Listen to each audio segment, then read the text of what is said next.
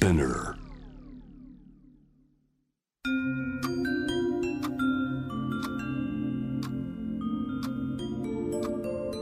こんなこときっと取るに足らないからと性にまつわることを一人で悩み考えたことのある人たちへ。ここは気負わずに話せるお泊まり会。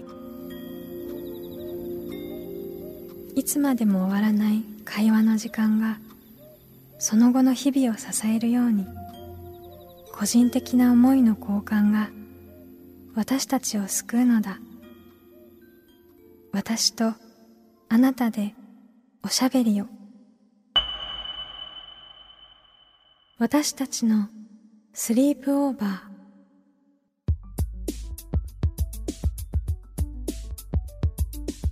ミーユーの野村夢とミーユーの竹中真希です私たちのスリープオーバーこの番組は性にまつわる悩みや疑問を自分の言葉で自分の温度でゆっくりと心の扉を開きながら話していこう。そんなプログラムです。現在スリープオーバーしているテーマは恋愛するのは当たり前なの？ゲストはアロマンティックアセクシュアルの当事者としてさまざまな場で自身の体験を伝えたり多様な関係性性表現などをテーマに発信している中堅さんです。アロマンティックアセクシャルって言葉があったかと思うんですけれども、えー、アロマンティックは恋愛的思考の一つで他者に恋愛感情を抱かない人のこと。アセクシュアルは性的思考の一つで他者に性的に惹かれない人のこと。っていうことなんですけれども今回はあの前回に引き続きドラマの恋せぬ2人の話も伺いながらあのカミングアウトの話アウティングの話であったりとかあとはあのメッセージもねリスナーの方から頂いているのでそれもあの紹介できたらなっていうふうに思っております。私たちの泊まり会にあなたもぜひご参加ください。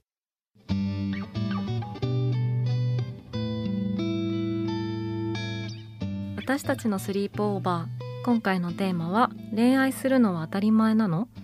スタジオには中堅さんをお迎えしています。よろしくお願いします。よろしくお願いします。よろしくお願いします。中堅さんは NHK の夜ドラ恋せぬ二人のアロマンティックアセクシュアル交渉チームのメンバーのお一人でいらっしゃいます。でドラマの中でカミングアウトに触れるシーンがあったと思うんですけれども、うん、中堅さんこうカミングアウトっていうことについてこうどういうふうに考えているかっていうことをお伺いしたいなと思っております。うんうん、はいそうですね。こうカミングアウトっていうふうに言うとやっぱこう私、まあ、一当事者としてはすごくこう怖いものというか、はい、勇気のいるものっていうふうな印象が強くて。はいうんでただこうしたい人がするものっていうふうにはまず思っているので、うん、するべきとも思わないですし、うん、しないべきとも当然思わないっていうふうなところで、うん、ご自身の意思をまずはあの優先していただきたいなっていうふうに、あのこう言おうと思っている方に向けては、はい、あの感じている部分ですね。であとはそのカミングアウトをこう受けたらっていうふうなところだと、こうそのままに受け取るっていうふうなことを、私はすごくしてほしいなと思っていてこうそれがでも難しいというかそのままに受け取るってあの、まあ、自分のその常識で言わないであったりとか自分の評価を入れないっていうふうなことだと私は思っているんですけどこう例えば恋愛感情わからないんだよねっていうふうに言われた時にいや普通だったらこうだよねっていう常識に当てはめて反応するであったりとかえそれは良くないよっていう風なこう評価を含めた、あの反応ではなく「えそうなんだ」とか、あ「話してくれてありがとう」だったり、こうフラットな関係で言い合えたらいいなっていう風に思っているのと。なんかゆくゆくはそのカミングアウトっていう考え方自体がなくなっていってほしいなとはやっぱり思ってますね。こう今のお話もすごく大切だなと思って伺ってたんですけれども恋せの2人の中にもそういったこうシーンがあったなと思っていて、あと本当にこうその評価を入れない話を聞いた時にっていうことって、こうしてしまいがちというかえ、うんうん。理解できないとか納得できないとか、んあのその主人公が家族に言うシーンとかではい。すごくあったなとうん。思って、うん。でもその時に印象的だったのがあの高橋さんっていうこうあのはい主人、あの登場人物がなどうしてそういう人がいるっていう風に思わないんだろうねみたいな言い方をされてて本当に今の中堅さんのお話ともつながるなっていう風に思ったんですよね。いやなんかすごく、なのであのセリフに私も共感するというか、うん。うんそこでこう終えたいというか、うん。もうそれだだけでいいっていう言い方は変かもしれないんですけど、うん。でもそこがこうどうしてもこう常識的に考えてとか、うん。それはちょっといい悪いっていう風な判断があるよねっていう風なところにこう言ってしまうと、うん。どうしてもこうこっちも、うん。もうこれ以上何も言えなくなってしまうっていう風なうん。うんところがうんあるので。これはもうセクシャリティだけにうん。関わらず、うんうん本当すべてのことに言えることだなとは思ってますね。そうですよね。特になんか家族とかうん親戚の集まりって、なんか特にそういうことを結構感じたりして悩まれてる方、うん。本当に多いと思うのでね。すごい、いあのシーンを見ながらうん。うーなんかこれここに私いたらどう何ができるかなってなんかすごい考えました。本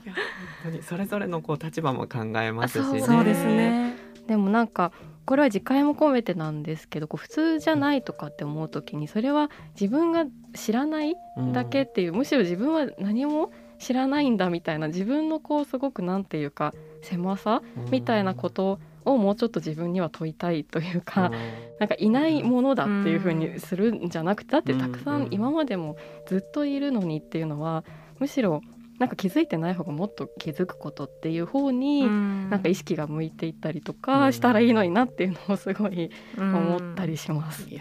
素晴らしいですね。でもおっしゃるように、うん。そもそもあるものなんですよね。うん。その多様性っていうものがうん。こう最近騒がれるようになったとか、うん。あの話題になってきたうんみたいな言い方もよくされるんですけど、うん。なんか別にもともとあったものでそれがこう可視化されたりとか、うん。ちょっと見えるようになってきたっていう風なだけなので。うん。こうもともとあるしこれからもあるっていう風なところなので、うん。こう別にそういう時代だからっていう時の話でもないなっていう風には感じているので、本私もこうアロマンティックとかセクシャルにおいては当事者ですけど、うん。でもそれ以外の部分とかで知らないことって本当にたくさんあるので、うんこうどこかで何かしらのこう当事者性を持っているっていう風なことはきっと人それぞれあると思うので、うん。私自身もいろんなことを知っていきたいなってうん本当に思ってますね。今のカミングアウトのお話いろいろしてたかなと思うんですけどちょっとそれとつながるようなはいはい。メールをですねリスナーの方から頂いてるので嬉しい。です。はい一つご紹介できたらなと思うんですけれどもはい、はい。ラジオネームお米さん28歳女性の方です。友達に私アセクシュアルなんだよね多分ということを打ち明けてもらった時にきっと傷つけただろうなという返しをしてしまったことがあります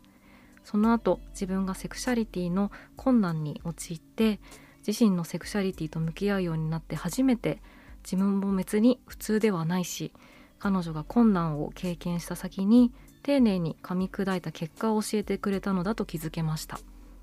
分かり合えなかったタイミングと気づけたタイミングというのはもちろんあって当たり前ですがこういうハッとする時を大事にしたいです。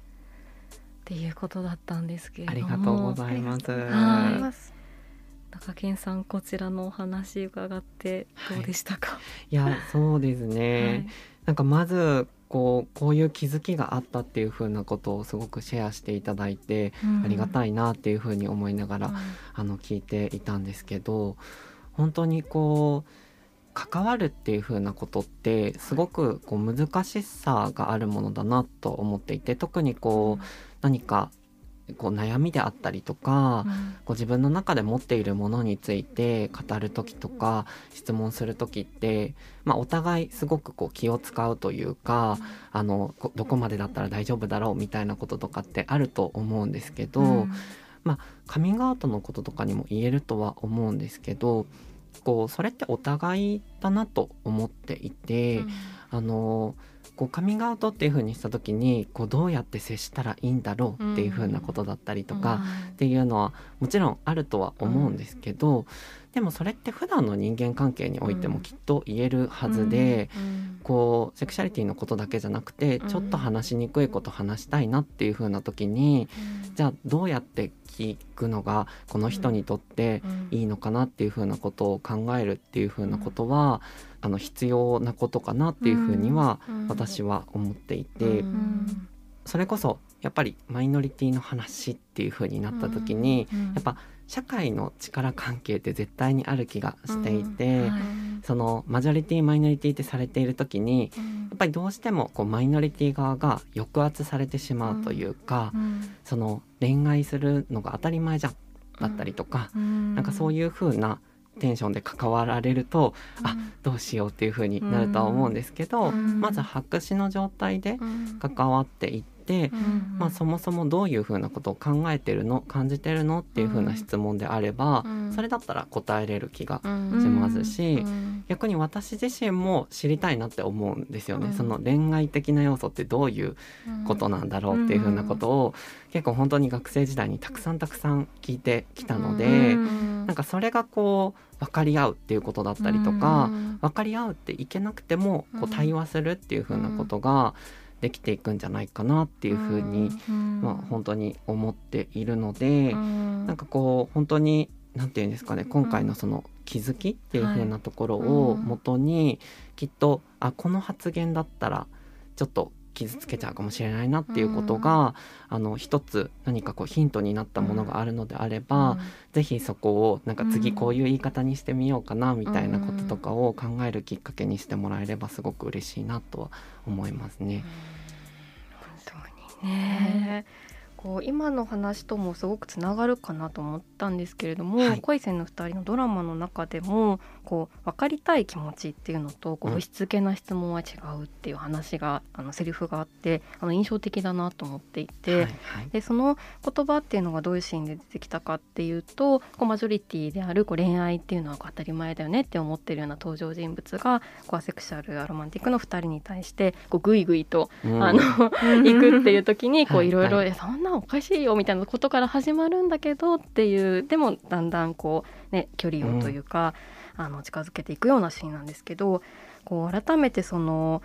うん、コミュニケーションでこう当事者っていうことではない人が当事者のことを知りたいって思う時でもしかしたら言葉を言い換えるとこうマジョリティである人がマイノリティの人に対してこう向き合っていく時のコミュニケーションに関して、うん、改めてあのお伺いできたらなと思いました。そうですね。あのマジョリティマイノリティっていうものがどうしてもこう社会的に作られているものがあるので、うんうん、あのそこを無視した状態でコミュニケーションを取らないっていうふうなことはすごく大事かなと思ってはいます。であの最近ちょっとこうよく聞くのが、うん、あのこんなにいろいろ制限されたら発言できなくなるとかっていうふうなことだったりとか何も聞けなくなるっていうふうなことだったり、あとはこっちだっていろいろとそっちに合わせてあげてるんだからなんかもうこっちの自由もすごく優先してほしいっていうふうなこととかをあのまあその多様性とかの文脈とかで、まあ、聞いたりすることがあるんですけど、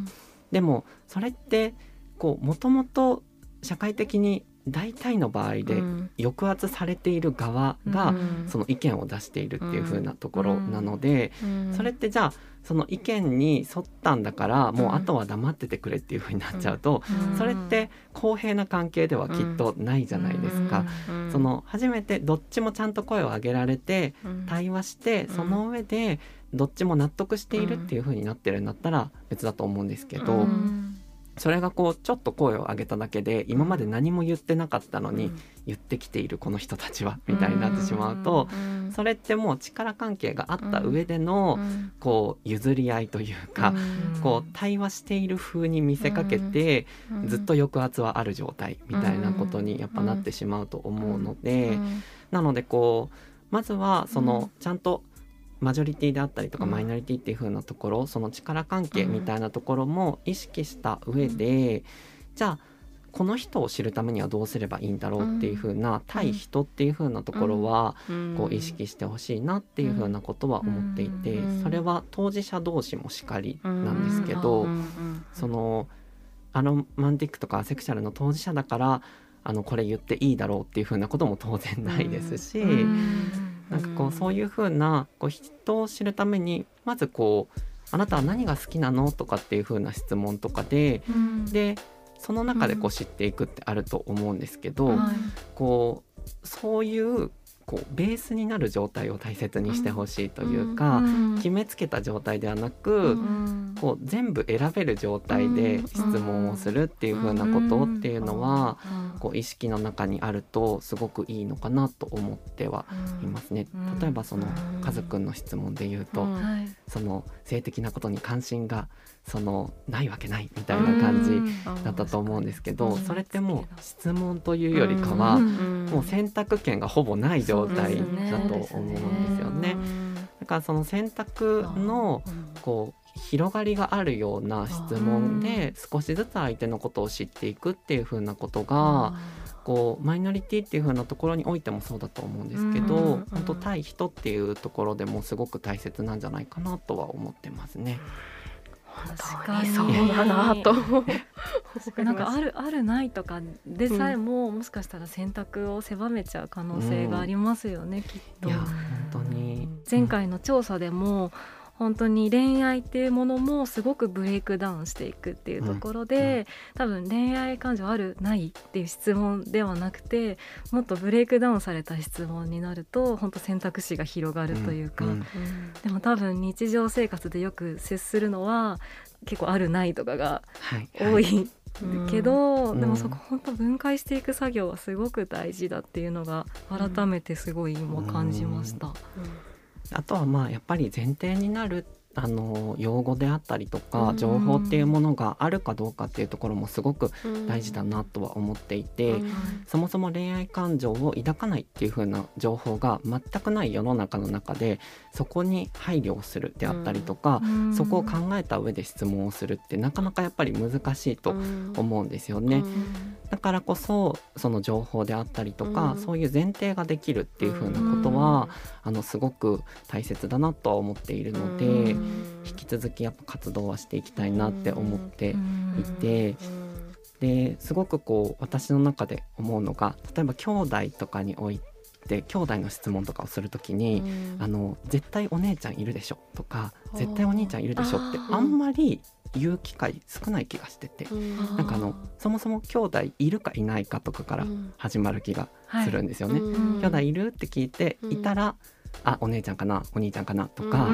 いないって言われたらあそうなんだねってなると思うんですけど、はい、でも恋愛の話においては、絶対え彼氏いるの？彼女いるの、みたいなこう恋愛する前提で最初こう、うん、ワンステップ上がった状態で質問が始まるみたいなところがあると思うんですよね。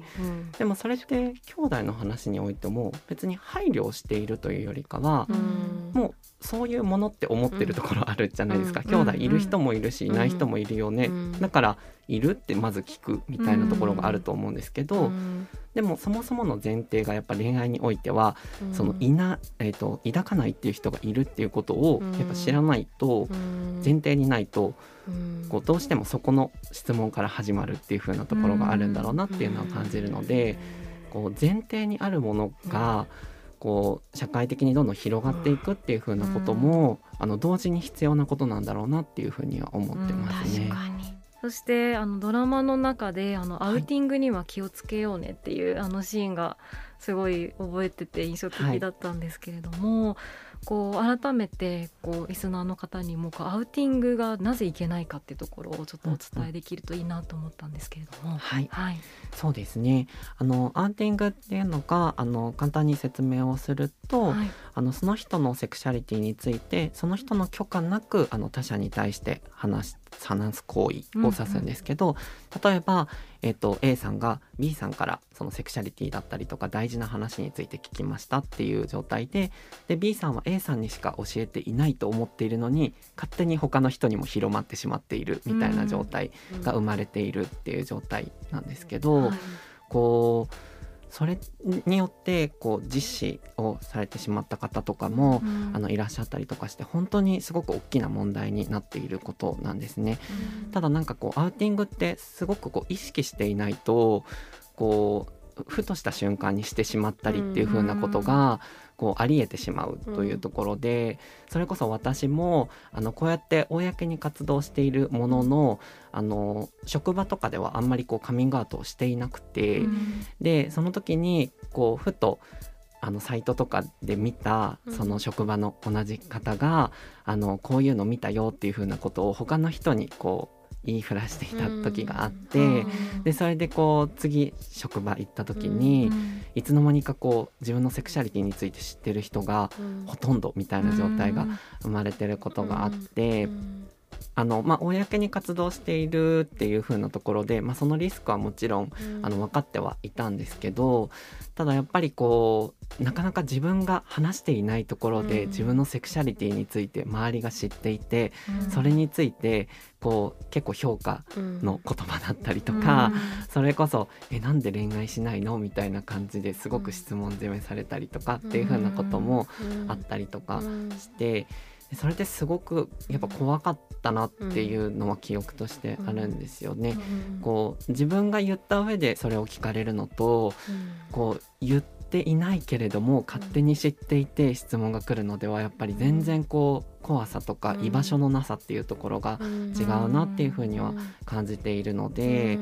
こう本当にアウティングっていう風なところはあのどうしてもこうドラマの中でも取り扱いたいっていう風なところもあって、あの調整させてもらったっていうところもあったので、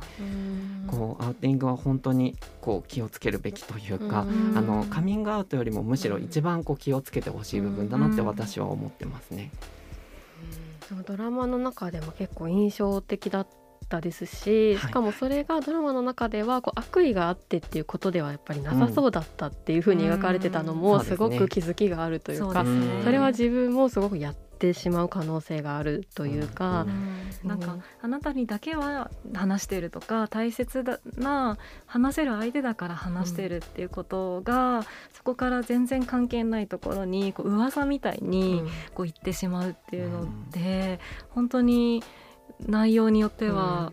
うん、その方の尊厳をすごく大きく傷つけることになったりとか、うん、なんかねいろいろ尾ひれがついて違う話になってしまったりとか、うん、なんかそういうことにもつながっていくと思うと、うん、本当に一人一人がみんな気をつけないと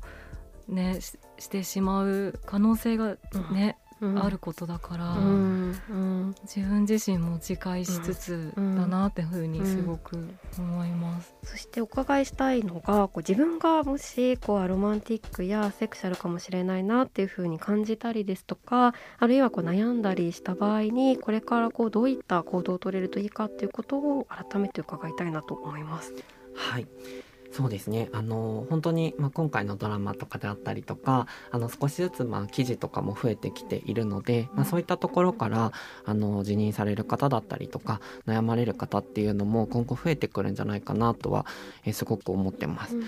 でその上で感じてるのはあの言葉に当てはめようとしなくていいっていう風なところはお伝えしたくて、そのこう言葉が出てきている分こう当てはまる言葉って探そうと思えば出てくるような状態にはなってきていると思うんですけどただそうすると自分って何なんだっけっていう風なところが逆に分からなくなってくるというかこう言葉に当てはめようとしてあ私はきっとこうなんだって逆にどんどんこう巡っていってしまうっていう風なところもあると思うんですよね。私もこうそれこそアロマンティックとかアセクシャルを辞任して、あの数年経ったタイミングであの恋愛にちょっと興味あるかもっていう風になった時期があって、でその時にアロマンティックなんだから絶対にそんなことはありえないみたいな感じでどんどんどんどんこう自分を逆にこう限定する方になっていってしまったので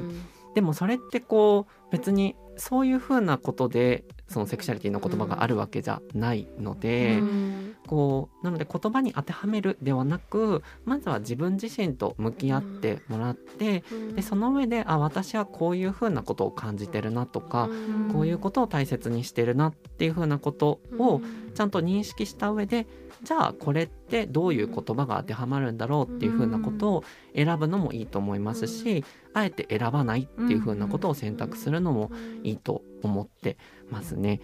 なのでもちろんその交流会であったりとか調査であったりっていう風なこともあの少しずつ増えてきているのであのそういったところにもつながってほしいなとは思うんですけど逆言えば無理につながることもないっていう風なところでそのつながるかつながらないかっていうことも含めてぜひあの判断してもらいたいというか自分の中でどうしたいかっていう風なことを考えた上であのそうですね行動なりあの考えだったりっていう風なことを、はい進んでいってもらえたら嬉しいなと思ってますね。本当に大事なねお話で。こう言葉がね本当におっしゃってあの今いただいたようにこう増えていったりとか、うん。こういろいろ知られていくことも重要だけどそこに自分を全部当てはめようと思ったら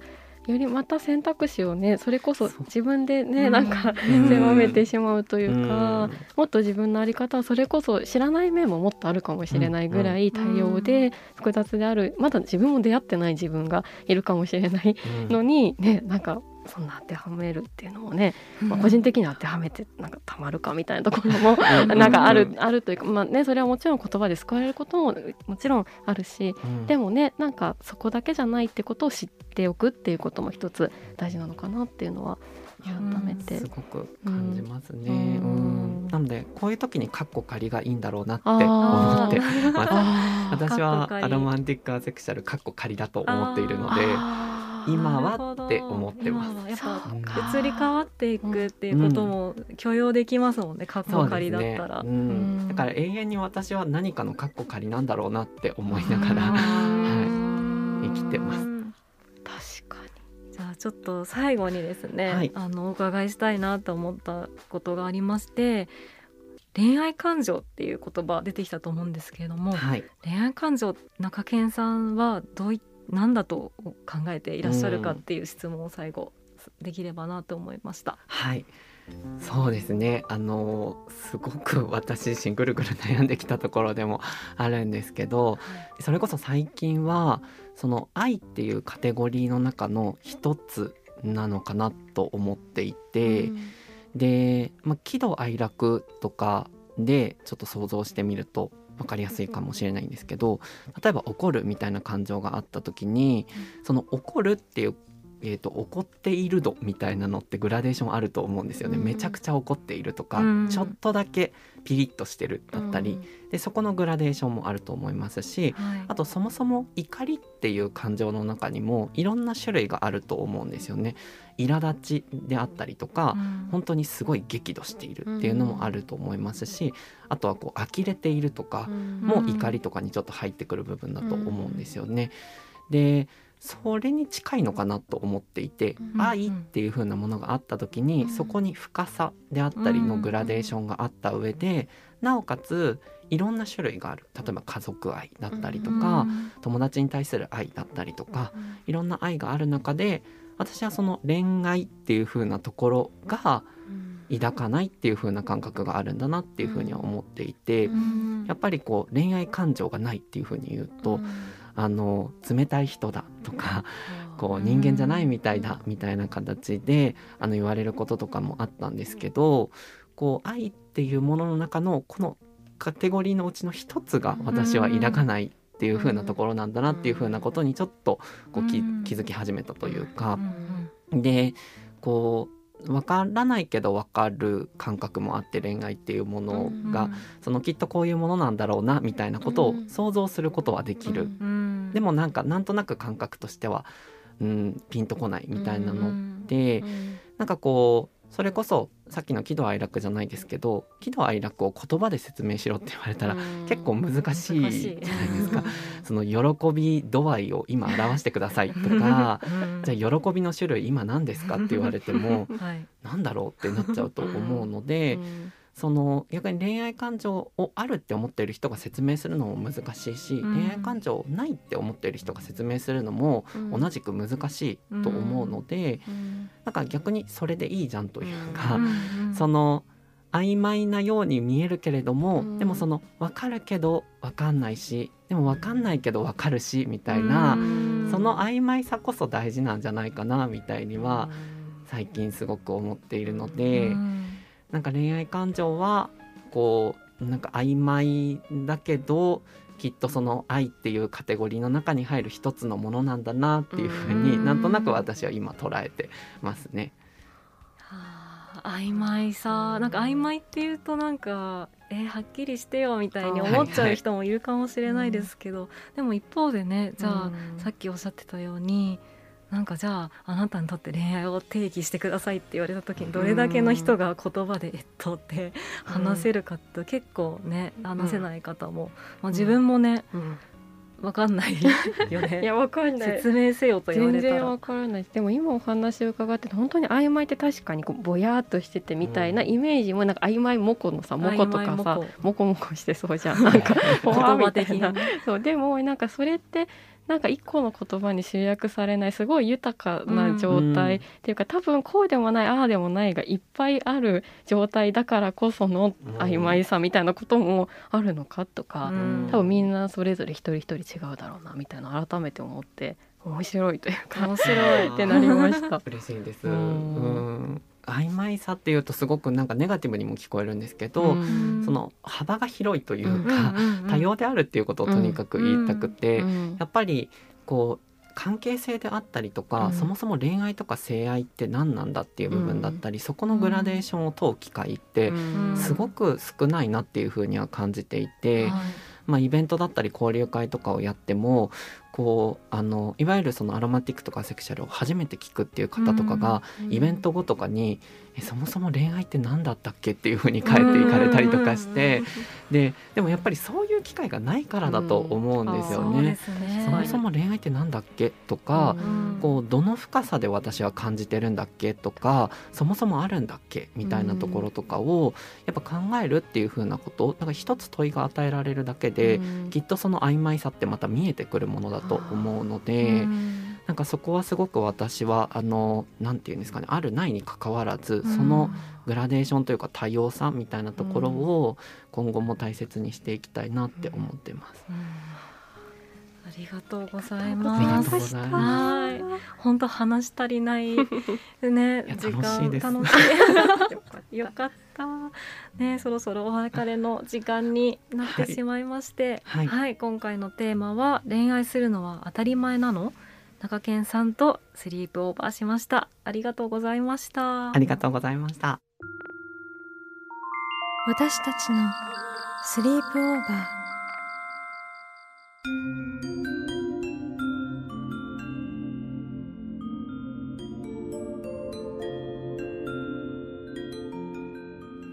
私たちのスリープオーバー恋愛するのは当たり前なの？をテーマに2回にわたって中堅さんをお迎えしました。あの最後に話してた、うん、その恋愛感情ってそもそも何ぞやっていうところの話もすごい印象に残ってて、うん、やっぱりすごい、うん、恋愛で一言で言っても、うん、本当一人一人違うものであって、うん、まあ、グロデーションが存在しているっていう部分、愛の中にいろんな愛の形があって、その中の一つが恋愛であってでもそれもすごく曖昧なものっていう話だったりとか。でそんな曖昧なこう恋愛っていうものについても、うん、こうアロマンティックアセクシャルっていうこう言葉があるとすごくあの、うん、そこからいろいろ調べたりとか、うん、あのそこに救われる部分もきっとあるでしょうし、同時にそれにこう限定されるっていうことはまたそれはそれでなんだろう自分を縛りてしまうことになってしまうことにもつながったりもするから、すごくこうねそのいろんなものにこうグラデーションとか、まあ、変化していったりとか、そういうものがあるっていう前提にこう考えていくっていうのはすごくあるのかなって思いましたね。ね本当にそういうこう前提をこうね作っていくのはこう誰なのかといったらね、こうそこには自分たちも、そうですね。含まれる。なと思ったりしました。でも本当に恋せの二人ね、はい、気になっているっていう。いや本当に 話したい、ね、話したくなるドラマ、ね、はい中堅さんあのツイッターや YouTube もやっていらっしゃるのでぜひご覧になってみてください、はい、次回は、えー、恋愛するのは当たり前なの?」をテーマに私たち2人が最近気になったトピックスや作品をご紹介します。皆さんは性について悩みや疑問はあるでしょうか？番組の感想や今後特集してほしいこと私たちのスリープオーバーのホームページからメールでお寄せください番組のインスタグラムから DM を送る場合はラジオネームを添えていただけると嬉しいです。メールをご紹介させていただいた方には番組オリジナルステッカーをプレゼントします。私たちのスリープオーバーは毎週金曜日配信です。さらに J-WAVE のラジオでもお聞きいただけます。毎週金曜日深夜1時30分から FM81.3 J-WAVE こちらもぜひチェックしてください。気負わずに話せるお泊まり会次回も私とあなたでスリープオーバーしていきましょう。ここまでのお相手は Me&You の野村夢と竹中真希でした。